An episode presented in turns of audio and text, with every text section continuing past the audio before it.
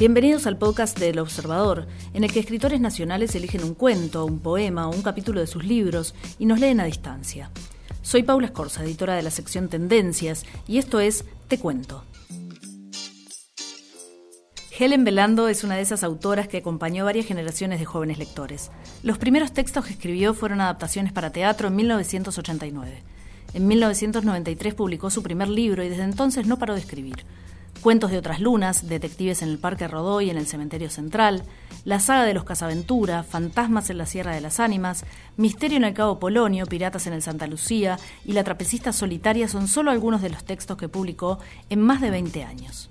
Vos, ¿te acordás de tu amor escolar? Por ahí va la lectura que eligió Helen. Bienvenida. Hola, soy Helen Velando y quería contarles un poco sobre mi vida. Nací en Montevideo hace muchos miles de años, bueno, nací en Montevideo ah, en el siglo pasado, no hace tanto tiempo, eh, en 1961. Soy escritora, entre otras cosas, porque además de eso, bueno, soy mamá, soy abuela, y me dediqué a, trabajar en diferentes cosas y a estudiar unas cuantas, porque bueno, ya dije que soy uruguaya. Eh, y habiendo nacido en Uruguay, una de las cosas que me dediqué a hacer fue a trabajar como docente en un colegio, docente de teatro y de música. Y durante todos esos años también estuve yendo a visitar escuelas, pero aunque no lo crean, yo también fui a una escuela. Sí, porque cuando yo era chica ya existían las escuelas, ya había pasado la reforma de José Pedro Varela y todo eso. Y una de las cosas que se me ocurrió un día fue juntar muchas historias de las que tenían que ver con la escuela en un libro. Y ese libro le puse En mi escuela pasan cosas raras y otros cuentos. Y hoy lo que voy a hacer es contarte uno de esos cuentos. Elegí para contar Cartas en la cartuchera, que es un conflicto pasional escrito. Así que prepárate porque este es el que vamos a escuchar y cualquier semejanza con la realidad es pura coincidencia.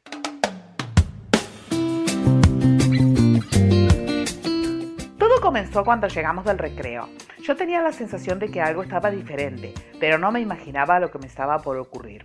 Busqué mi mochila para guardar el celular y apagarlo porque la maestra dice que durante las clases los celulares deben estar apagados como el de ella. Yo no sé si lo apaga. Nunca le sonó. Pero yo creo que lo deja prendido. Bueno, me estoy yendo por la tangente y a mí la geometría me cuesta un montón. Y como mucho entiendo lo de los triángulos, equiláteros, isósceles y escalones. No, era escalenos, eso, escalenos. Ay, no te digo, ya me distraje. Y lo que quería contar era que había algo raro en mi banco, algo no estaba en su lugar. Mi lapicera con pelo verde estaba en su sitio. El cuaderno que había dejado sobre la mesa también. Y la cartuchera, con forma de tubo de teléfono rosado, tenía el cierre un poco abierto. Traté de serenarme y por eso lo abrí del todo dispuesta a ver si me faltaba algo. Entonces la descubrí. Había una cartita en mi cartuchera. El papel era blanco con rayas, no tenía nada que me indicara de qué se podía tratar, estaba doblado en cuatro y solo noté que tenía algo marcado de un tono gris, algo que bien podía ser un dedo sin lavar cerrando la carta. La abrí y miré de reojo por si alguien estaba espiándome. No sabía de qué se trataba, así que lo mejor era estar alerta. Cuando la leí, el corazón empezó a correr como mi madre cuando vamos a última hora al supermercado y llaman a cerrar. Me puse colorada, lo sé, lo sé porque sentí un calor bárbaro en los cachetes y tuve que respirar hondo y volver a leerla. Decía así, Catalina, coma, me gustas eh, mucho, eh, punto. Traté de disimular y la doblé y la guardé como si no me importara en lo más mínimo. La maestra hablaba, pero yo no la oía. Lo único que podía hacer era mirar hacia el interior de la cartuchera y apenas abría un poquitito el cierre del corazón, cutum, cutum, cutum, cutum, cutum, me empezaba de nuevo a correr. Tenía ganas de que tocara el timbre para leerla de nuevo, pero esta vez tranquila, analizando cada palabra, cada letra. Letra que, por cierto, era bastante horrible. Tenía que averiguar quién me la había mandado, aunque... aunque yo ya lo sabía. Tenía un presentimiento. No podía haber sido otro. Tenía que ser él. Cuando sonó el timbre yo ya había copiado los deberes y como me voy en camioneta tengo que salir corriendo. Esta vez no me importó, salí volando. Estaba deseando llegar a casa porque tenía que llamar por teléfono a Gaby y contarle lo que me había pasado. Ah, me olvidé de decir que Gaby es mi amiga y que este año quedamos separadas porque hay dos quintos y a ella le tocó en el otro, aunque igual somos muy amigas. Mientras iba en la camioneta prendí el celular y le mandé un mensaje para que se preparara para una noticia importante. En cuanto entré en la casa el teléfono sonó y yo me fui al dormitorio y cerré la puerta. Era Gaby, obvio. ¿Quién te la puede haber mandado, Catalina? ¿Pero quién va a ser, Gaby? Tiene que ser Alex. Sí, pero Alex está en sexto y además me contaron que está de novio con Pía, la del otro sexto, insistió mi amiga. Es Alex, estoy segura. Además, hoy de mañana me habló en el comedor. ¿Y qué te dijo? Me dijo... ¿Me pasas el agua? Eso quiere decir algo, ¿no? Sí, que quería agua. No, Gaby, no, nena, lee entre líneas. Fue una manera de acercarse. Después lo cruzamos en el recreo, ¿te acordás? ¿Y qué me dijo? ¿Eh? ¿Qué me dijo? Pregunté a ver si mi amiga se avivaba. Te dijo, te dijo, me dijo que se terminaba el recreo y que me apurara. ¡Ay, tenés razón! Claro, estaba hablándote en clave. Te había dejado la cartita en la cartuchera y quería que volvieras a la clase pronto. ¡Ay, me muero, Catalina! ¡Es él! Tenés razón. ¿Y qué vamos a hacer? ¿Qué vamos a hacer? ¿Qué voy? ¿Qué voy a hacer, Gaby? No sé, no sé. Eh, tengo toda la noche para pensar. Algo se me va a ocurrir. Ahora te dejo porque tengo muchas cosas en las que reflexionar. Te entiendo. Beso. Chao. Beso. Y corté. No podía con mi ansiedad. Hice los deberes como pude. Me bañé como pude. Y cené pensando en una sola cosa.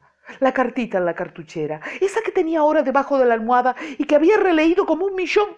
Bueno, unas cuantas veces.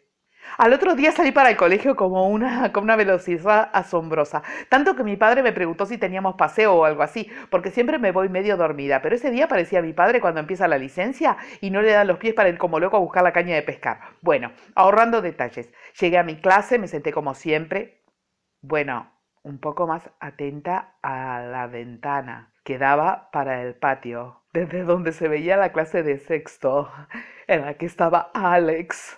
A lo mejor se asomaba y lo descubría espiándome. Y entonces, Catalina, ¿me podés responder? me dijo una voz conocida y lejana. ¿Eh, ¿Qué? La maestra me miraba esperando una respuesta que evidentemente no llegó porque yo no tenía la menor idea de lo que me había preguntado. Por suerte pasó otro niño, porque lo que yo no tenía ni idea de la producción agropecuaria de la cuenca litoral. Yo lo único que sabía era que el día anterior me habían dejado una cartita en la cartuchera. Cuando bajamos al comedor al mediodía, abrí mi vianda y me senté con Gaby. A lo lejos descubrí el pelo rubio y lacio de Alex y el corazón otra vez entró a latir como loco. Cata, Cata, vos sabés que Alex es... es... empezó mi amiga. ¿Qué es qué? me enojé. Mira, yo escuché a la maestra Alicia hablando con la directora una vez y dijo que Alex era tremendo. Vos sabés, que no estudia, que tiene una letra horrible, que es flor de atorra. ¡Basta, Gaby! ¡Basta! Eso no me importa, no me interesa. La corté. Tengo que aceptarlo tal como es. No, yo te entiendo, pero... Nada. No me hables más de su conducta. Ya lo sé. Me enojé a mí lo único que me importaba era que me dijera algo. Sin embargo, Alex no se dio vuelta ni una sola vez y volvimos a la clase.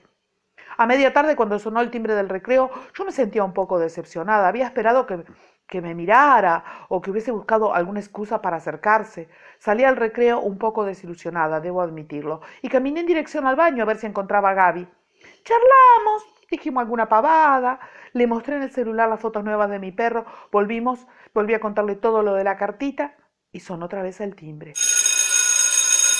Cuando entré a la clase, sentí lo mismo que el día anterior, aquella sensación de cosquilleo, pero esta vez no me aguanté y corrí hacia mi banco. Miré la cartuchera y descubrí el pedacito de papel que asomaba. ¡Ay! Había otra carta. Me tranquilicé.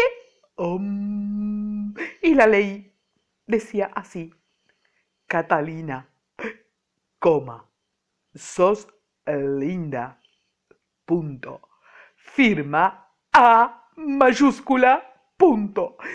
Quería gritar, quería saltar, quería, no sé, ladrar, aullar. ¡ah! Y sin embargo, me quedé muda. Estaba súper tranquila, estaba súper segura. La letra A mayúscula lo decía todo. Alex era el más divino de todos y estaba súper enamorado de mí. Y eso que yo estaba en quinto. No pude aguantar y pedí para ir al baño, porque tenía que leerla de nuevo. Me guardé el papel doblado como el día anterior y lo leí como veinte veces en el baño. Esa noche dormí con las dos cartas dentro de la funda de la almohada y soñé con el pelo lacio y rubio de Alex. A la mañana siguiente me fui como una estampida, como mi hermano chico cuando mamá anuncia que hay brócoli con zanahorias y corre por toda la casa intentando escapar. Bueno, resumo. Pasó la mañana, a mediodía me llevé por delante un enano de tercero porque no lo vi, lo empujé sin querer en un cantero del patio, una maestra me rezongó, volvimos a la clase, salimos al patio y cuando terminó el recreo me lancé en palomita la cartuchera. Lo que encontré me dejó alucinada aunque espero que Alex me lo explique personalmente. Decía así, Catalina, dos puntos. Te quiero mucho, punto. Firma A mayúscula, punto. Adrián. Adrián salió con la fila de tercero como todos los días. Estaba un poco dolorido por el golpe que se había llevado cuando Catalina lo empujó dentro del cantero y hasta las flores quedaron aplastadas. Pero eso no le importaba. Un amigo se le acercó y le preguntó casi en un susurro. Adrián, Adrián, ¿le pusiste la cartita en la cartuchera? Sí, contestó. ¿Y? Y nada, le puse que la quiero mucho. Me parece que ella también, porque hoy en el recreo me atropelló y me tiró en el cantero. Mañana, mañana le voy a preguntar si quiere ser mi novia. Llegamos al final de este episodio de Te Cuento. Puedes escuchar este y todos los anteriores en tu plataforma preferida, Spotify, Google Podcast, Apple Podcast o TuneIn. Hasta la próxima.